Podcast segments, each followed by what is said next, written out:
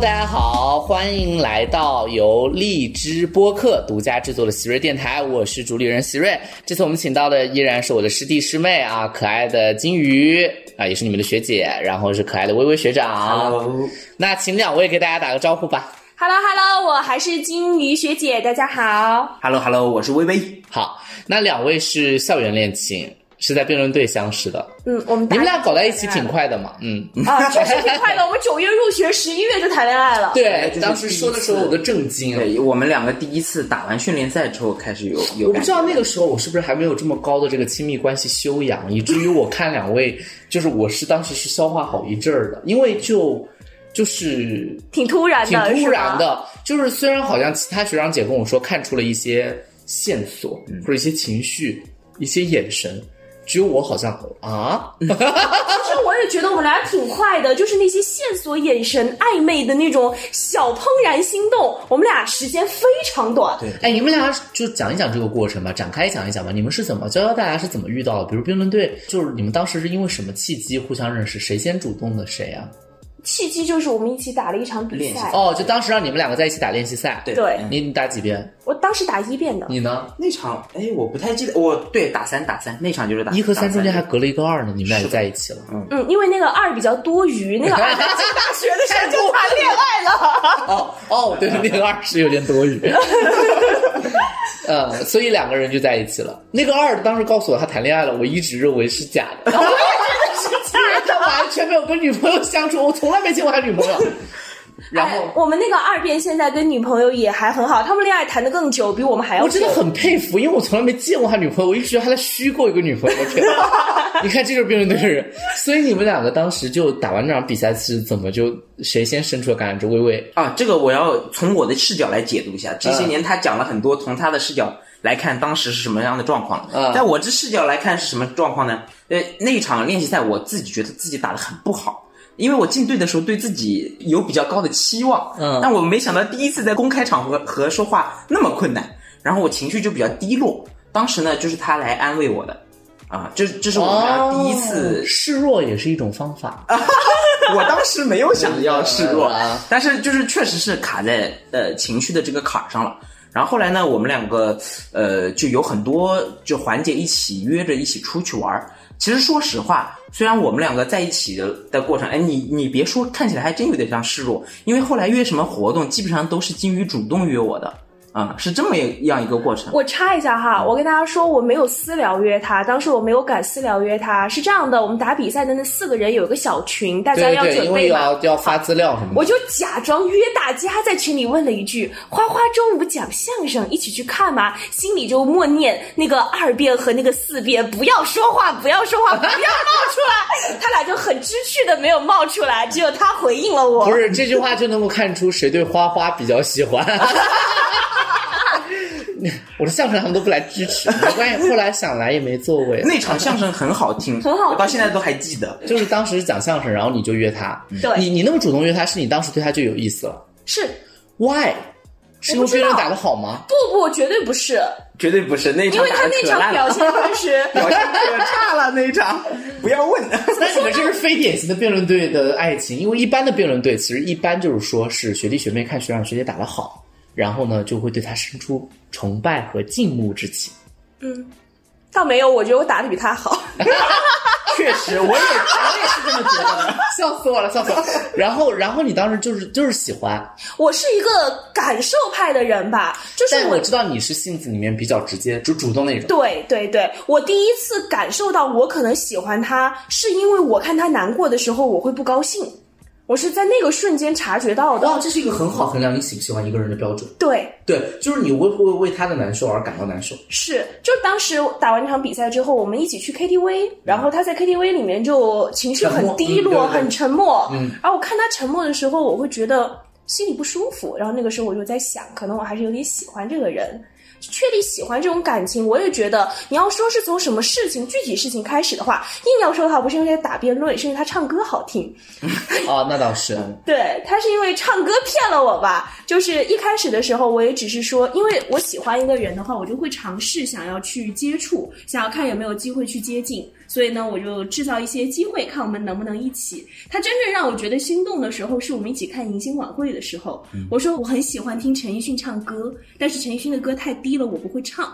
他对我说了一句：“那我以后可以唱给你听啊。”我觉得那个瞬间就特别。你对他，我确认一下，微微，你对金鱼是在他主动这么对你示好之后你开始的，还是你也其实也？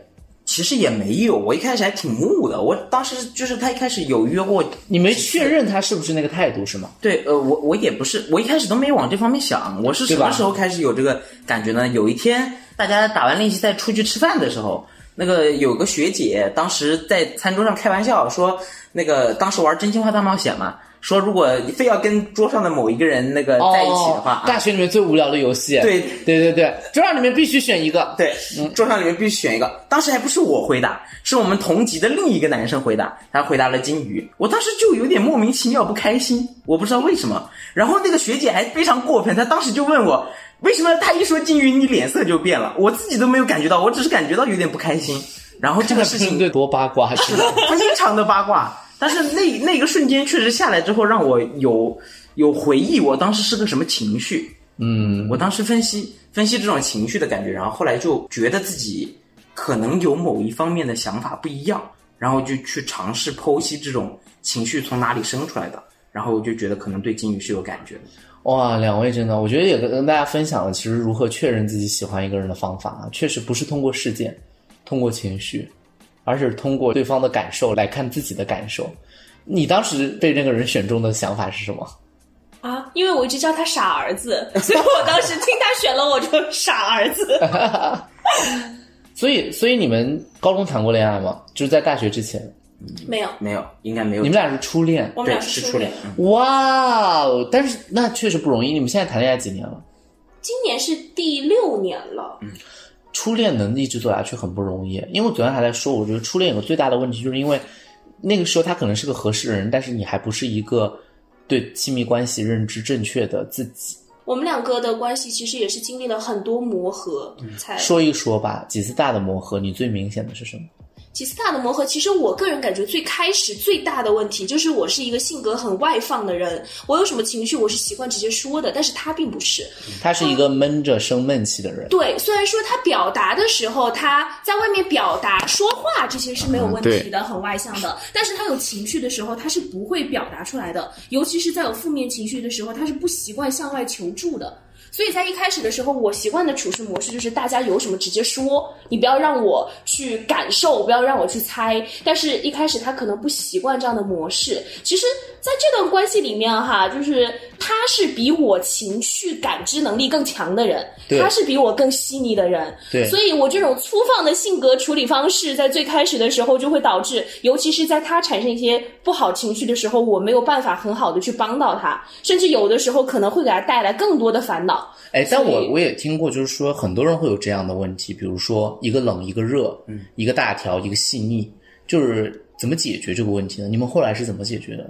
后来解决的方式就是我们彼此都有做让步吧，嗯，他会尝试着更多的和我交流他的想法，我也会尝试着更留心一些很细节的情感，以去感受他的情绪，所以我们相当于是一个向彼此靠近的过程吧。啊，就你的外放收一收，也往内走一走，对他呢就更外打开一点。对，但我觉得这个成功真的很源于应该是你们两个都愿意做出改变。是，因为我见过很多人说，为什么一个冷一个热，是不是那个热的人热久了就会很累，或者一个人主动久了就会很累，一个人总是很敏感，他就跟他相处就会很累。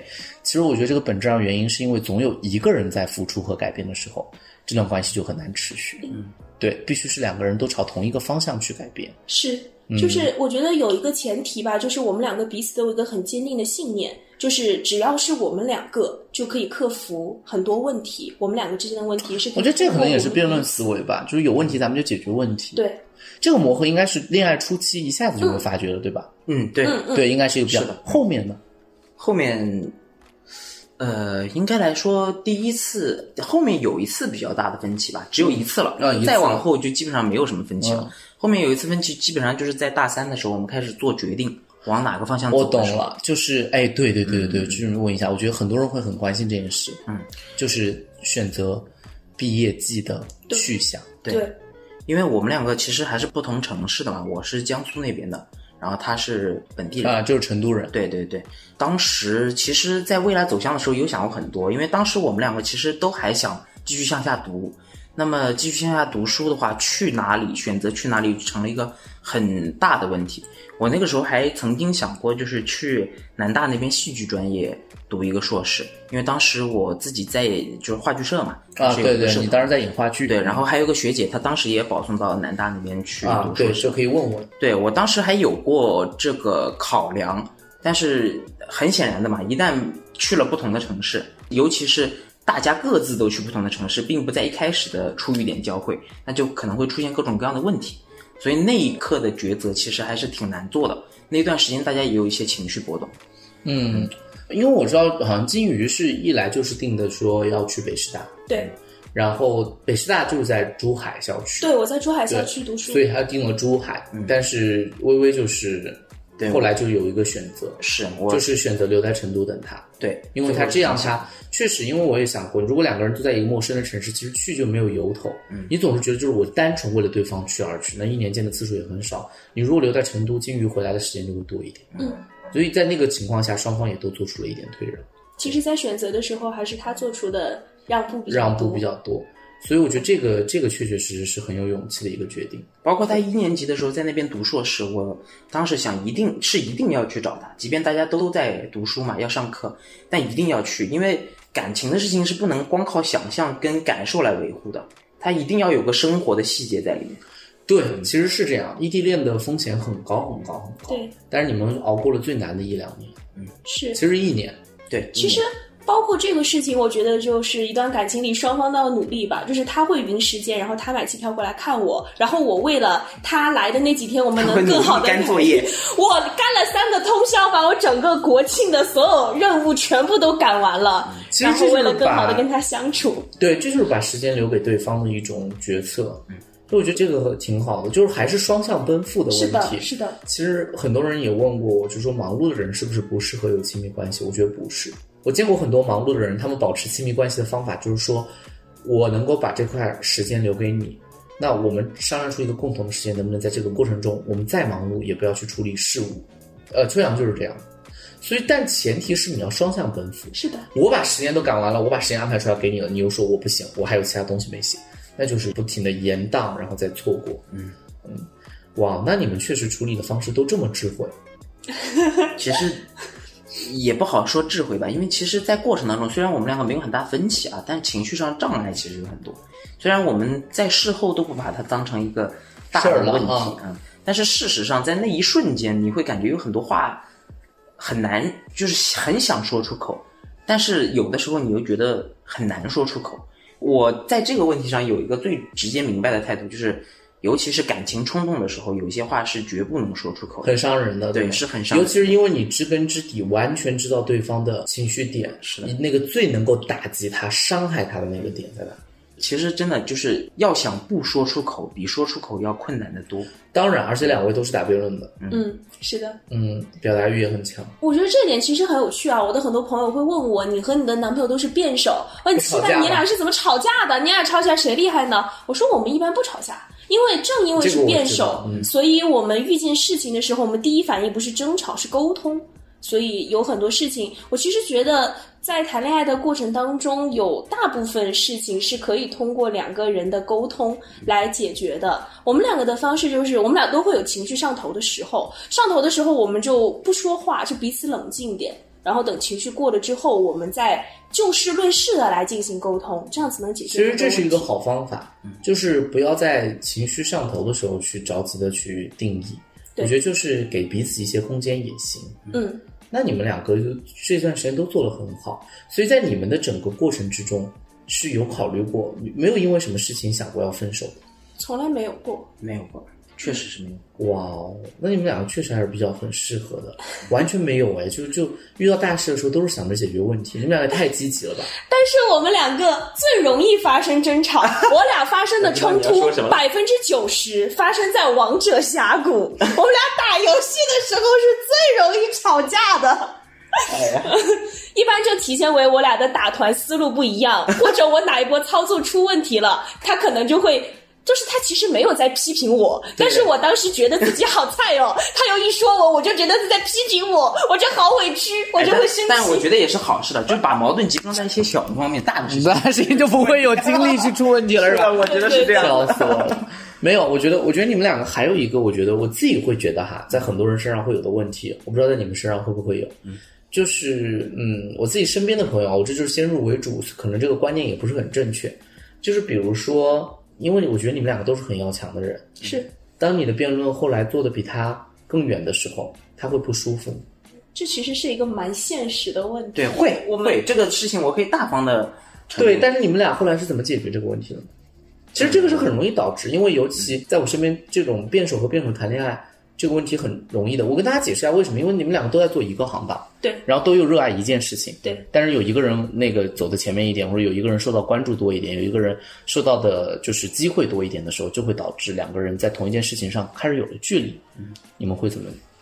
我这边的话，其实我会选择比较坦诚的把我现在的一些经历，把我现在的一些问题和感受和他分享吧。就是虽然说他，嗯，我们俩毕竟都是在一个领域里面的，所以我不会把这件事情看得太特别，我就会像平时一样去跟他分享我现在所经历的这些事情。可能这个做法也能够就是让他更了解我现在的情况。虽然说我们不是每一场比赛都在一起准备，但是他其实也可以一直参与到我的生活当中。然后，但是其实我能够感觉到，在这个过程当中，应该是他做出的努力要更多一些的。嗯，其实在这个过程当中，一开始其实是比较难接受的吧，因为尤其是你跟我跟金鱼在一起，呃，就意味着他的生活我必须有机的渗入到一部分，对。所以他要打辩论的话，我必然会接受到，我甚至不能以逃避的方式来，就是说我甚至不能说这个事情我不去想它，嗯不去接触它，反正未来也见不到，而他后来有段时间基本上成为他每天的生活状态。嗯而你那个时候参与的机会很少的时候，你还得去陪他来参与他的这个状态当中。对我必然要经历这个过程。呃，但有两件事情来说，对我来说特别幸运。第一是我们两个在一起的这个行当，嗯它是个团体项目，嗯它是个团队项目。嗯在这个事情里面，我也在他身上，他曾经跟我说过一句话，说的非常明白。嗯他说我在这个领域里面的快乐，很大程度上来源于我们整个团队获得了胜利和快乐。嗯我后来有一段时间，我仔细想过这句话，我觉得确实是这样的，我也想通了。嗯就哪怕你跟我说我在这个领域里面不会再继续走下去，但是我曾经在这里，我曾经喜欢过这里，那这你也希望这里它变得得越来越好更好，我是很快乐的。就即便我不在场上，其实我也还可以输出一些观点，我可以给他们做很多的帮助。这点对我来说，我我后来会感觉到，其实也是非常幸福的。所以啊，其实嗯，我觉得这个我稍微引申一下。其实到我进入了职场之后，嗯，我就会发现一件事情，你们也会发现一件事情，有人一定是站在幕前的，嗯，还有很多人站在幕后，而且这个社会非常有意思，年轻人倾向于站幕前，嗯，年纪大了都会退幕后，身体也撑不住的时候都会退幕后，对吗？就是我觉得挺好的。其实挺好的，真的挺好的。就是你迟早都会要学会这一课，因为你永远不可能都在幕前有那么充沛的精力，有那么好的形象或者是状态，有那么稳定的输出。其实做幕后一样能感受到快乐，因为价值是团体创造的，只是有时候它以某种代言人的形式传递。其实这个你后来想通做学术研究应该很像，因为学术研究是一个完全幕后的工作。嗯，是的。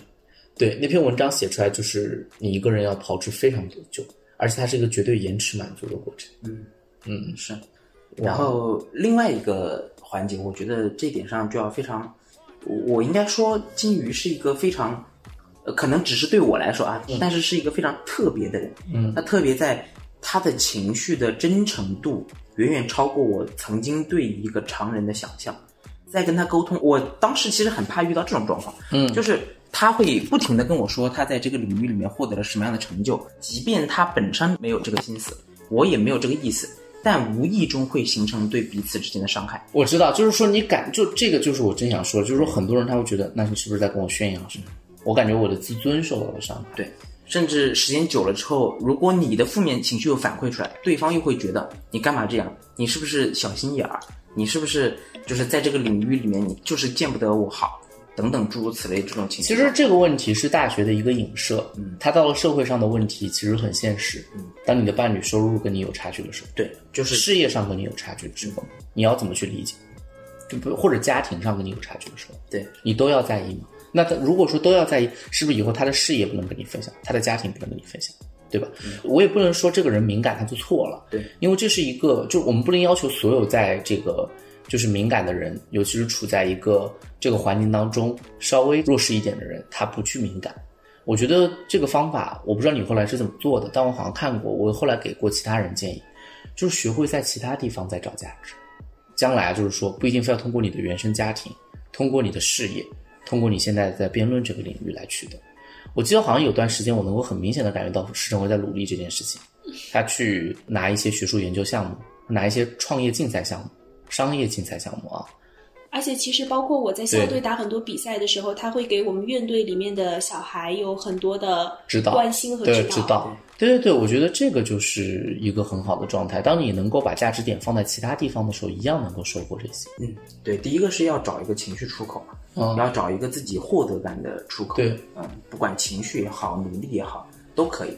另外一个就是，呃，我刚刚说他对我而言是一个非常特别的，是因为你可以真诚的感受到每一次你对他的情绪表达和他的情绪反馈，实际上都是在为你着想的。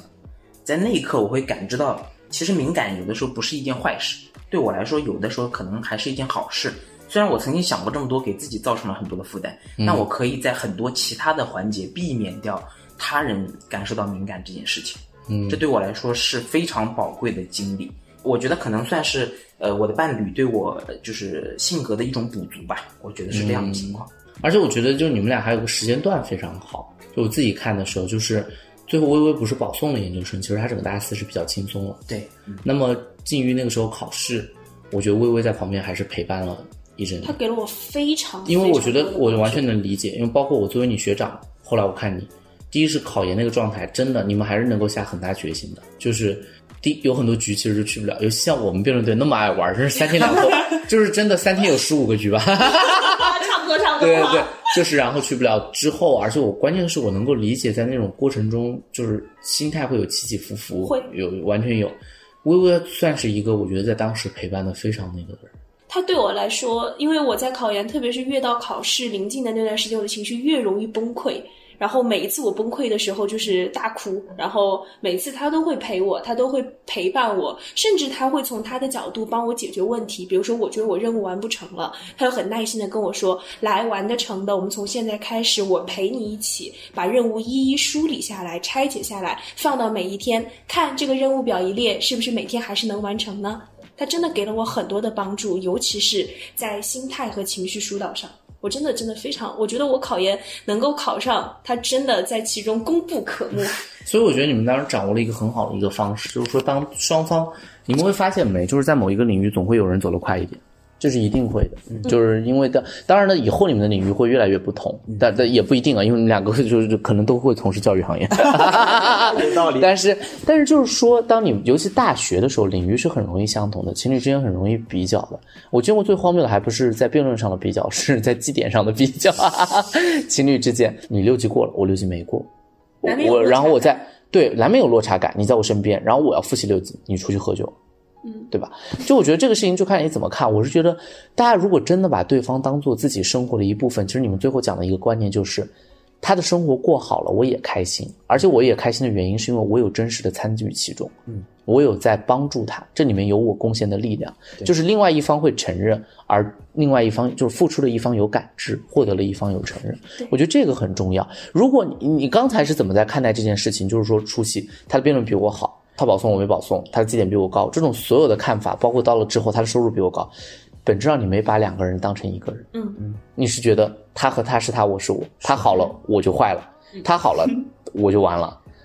我觉得这不是一个正确的做法，对这不是一个正确的想法啊。就是说，正确的应该是他好了，然后我觉得太好了，因为我们在变好。对，我觉得这是一个比较好的想法。对，毕竟因为我觉得这个实际上的问题是，就两个人在一起，毕竟不是一直喝酒赏花看月亮的，对吧？就生活当中很多细节都是互相渗入的，这个渗入的过程当中，就是你会把他的人生的所有经历当成你人生履历过程当中的一个部分，这个渗透的过程当中，对你自己也是一个人生充实的过程。所以发展到后来，你会明白，两个人的生活就是一个人的生活。嗯，你们自己在提升恋爱的一些质量上有什么样的技巧和经验给到大家？因为其实我特别想问一个另外的问题，大家总说七年之痒哈，你们也谈了六七年了，就在这个过程中，你们怎么保有新鲜感？或者说你们怎么去定期参与一些共同做的事情，让彼此感觉到双方有连接感的一些方法，能够分享给大家？嗯，我们两个比较幸运的第一件事情就是，我俩异地的那段时间，其实是我俩感情比较稳定的时候了。我读研的时候已经是我们恋爱的第五年了。所以其实就是说有情感基础的异地恋会要好很多。对，是这样的，因为其实确实，因为我们有很多在最难磨合的那段时间，我们是在一起的，我觉得这一点是比较幸运的。然后另外一个我自己的感觉就是，我觉得在两个人的感情当中，我是习惯给多一些正向回馈的，就是他对我的关心也好，他做的一些事情也好，我会习惯于把我的一些正向回馈表达出来。比如说，我现在在入职之前，在家里面写论文，然后他会去学校工作嘛，嗯，然后每一天下班回来，我都会，无论我在做什么，他进门之后，我都会起身给他一个抱抱，说老公欢迎回来了，今天辛苦了。然后他做了，他在家里面我是不做饭的，嗯，然后做饭就是他去做，然后每一次做完饭之后，我都会跟他说谢谢老公，今天的饭真好吃。就是每一天他做的，你是完全不吝啬表达这种日常的肯定和爱意的我。会在日常生活中表达出我的爱意，而且我本来是一个情绪很强烈的人，所以在很多事情上，然后平时我也会经常跟他开一些很土味的情话，比如说我会跟他说：“你今天犯了一个错误，你知道是什么吗？”他说是什么？你今天还没有说喜欢我，然后他就后来我都会抢答了。后来他都会抢答了。我说，但我觉得这件事情你做的不是很好，是因为我没有说喜欢你吗？哎，你怎么知道？就是这样，我们两个在日常生活中会很习惯这样的那微微呢？表达微微有方式什么？哎，我还真有嗯要、要建议给大家的事情，就是，呃，我觉得两个人在一起的时候一定要不怕辛苦。这个事情体现在两个方面，第一个是自己一定要努力，自己一定要努力。两个人的情绪之所以和生活之所以能够交织在一起，是因为你们两个彼此都在向你想要达到的目标努力。这个努力的过程，互相扶持的过程，会带来非常大的满足感和支撑感。嗯，这个是非常重要的，就是最容易其实爱情经营好了，也有很多成就感。对对对，我觉得最容易出现嫌隙的情侣是什么样子的情侣呢？是你没有固定的目标，我也没有明确的未来。方向不同，对啊，对很散漫对对，很散漫。这是第一个，就是自己的生活一定要尽力的去努力。第二个事情是两个人的生活一定要尽力的去努力，嗯，千万不要怕辛苦。比如说，其实我每天赶一个小时的地铁，嗯，去学校，再从学校回来，然后晚上再回来做饭，对我来说其实还是挺辛苦的。嗯，但是，呃，我我我不是向你抱怨辛苦啊，没有，我解释一下也没用啊。我解释一下背景，是因为他们俩现在租在一个房子，然后房子靠近金鱼的工作地点学校啊，为了方便金鱼去上课，但是代价是师承威同学每天要刚才像他所说的啊五十分钟地铁啊，这个单程，在成都两个小时地铁已经算长的了。就是千万不要吝啬你回来之后为对方付出的这个时间，这份辛苦对你来说非常值得，因为这个时间的过程当中，尤其体现在不管是家务也好，对听对方倾诉也好，既是对于对方一整天压力的这样一个疏解，同时也是对于自己一天整个思绪啊心情的梳理。这个是非常重要的事情。而且其实对我来说，我我不知道大家会怎么看待这个问题，但大家一定不要偷懒，就是努力的去做，是对自己最好的放松。嗯，尤其是对于他人的照顾和两个人生活的细节，这个东西非常重要。我自己是这样感觉的。嗯，行，我觉得今天也分享了很多，我稍微做一个总结啊，就是从两个人确定关系开始，我觉得其实确认关系，很多人就说我什么时候发现喜欢他了？我觉得就是从情绪开始确认，从你开始会为对方的喜悦而喜悦，为对方的难过而难过的时候，你就确认了这层关系。